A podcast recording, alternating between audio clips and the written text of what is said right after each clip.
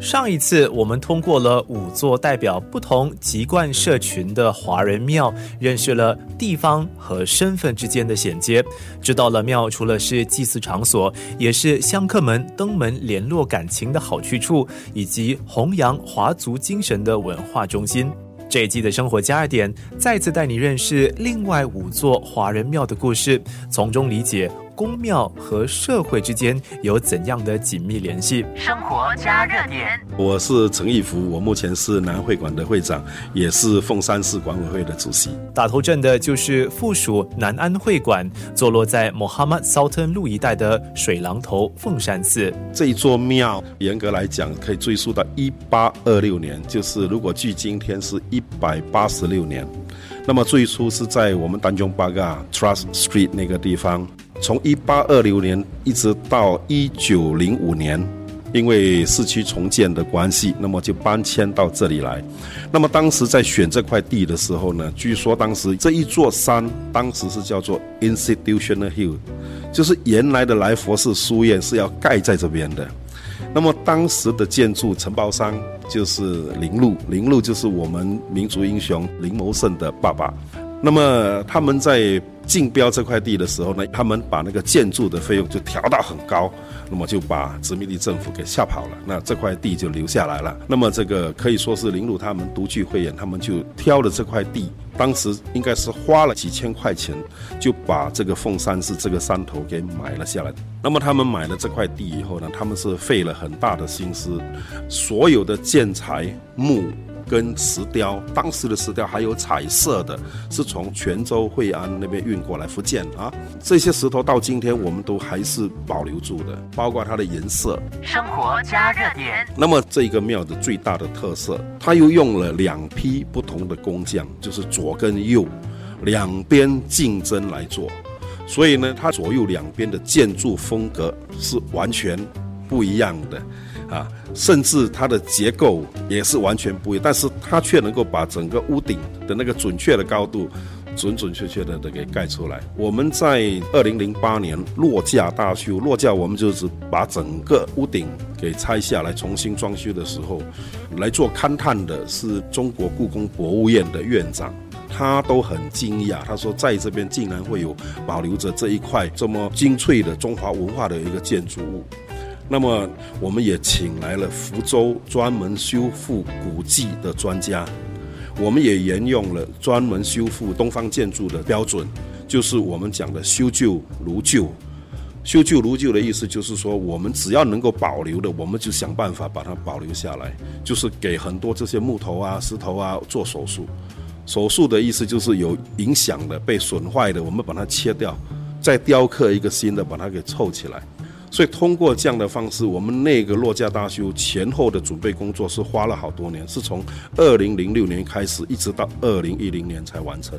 那整个这个过程，当然耗费了大量的资金，但是是很值得的了，因为我们在二零一零年就获得了联合国教科文组织，就是 UNESCO。颁发给我们的古迹修复卓越奖。生活加热点。凤山寺里供奉的主神就是南安社群视为守护神的广泽尊王。随着早期从福建南安下南洋的先人们来到了新加坡，其忠孝仁义传统美德呢，在闽南地区流传甚广。我们很少去打广告，但是他来这边的他的信徒呢是有一定他的信徒的。比如说，在每年除夕过后，会有很多以前住在这边的这些居民啊，虽然他们现在搬到别的地方去了，他们都会回来烧香祈福，就是每一年很奇特的。然后呢，在农历二月二十二，哦，跟八月二十二，八月二十二就是他作画成仙的日子，那么二月二十二是他诞辰。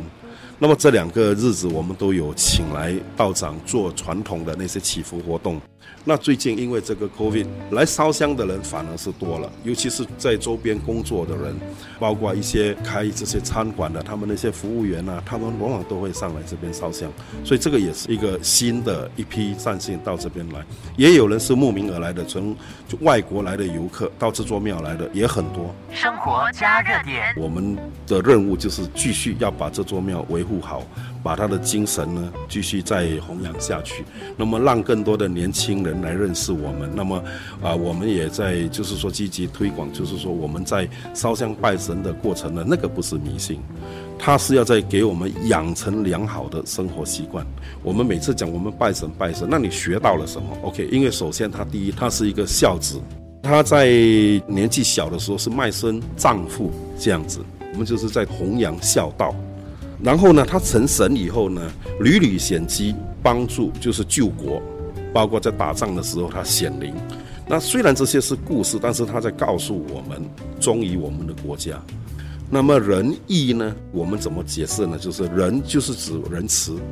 那仁慈就是说你对你身边的人，啊，甚至你不认识的，你没有义务的，你照样在帮他帮助跟你没有任何关系的人，那个是最高境界。那么义呢，就正义。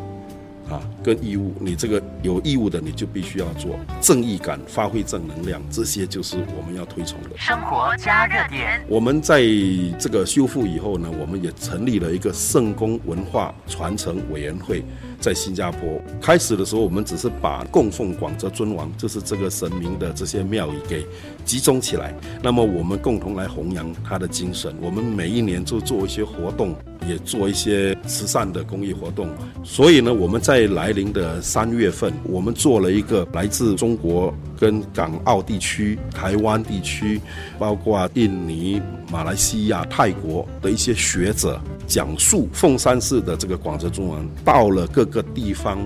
他对于这些地方的人，包括男人，包括其他的华人，他怎么样影响他们的生活习惯？这个是非常珍贵的。生活加热点，凤山寺不仅可让香客们取得所求的心灵安宁，其所包含的广泽尊王文化，也不断的提醒信众要积极向上行善。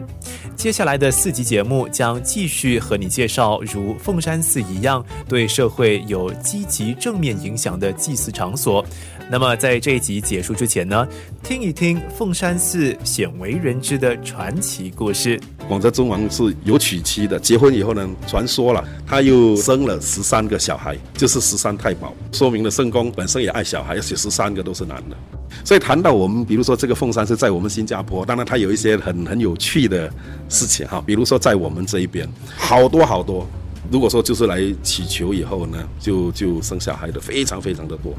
然后我们在几年前哈，就突然间我们在庆典的时候呢，就有一个有一个人，就是也是我们本地人，特地千里迢迢从上海飞过来，然后呢，他拿来了他的那个孩子满月的那个贡品来祭拜，他说去年他来拜了，今年生了一个小男孩。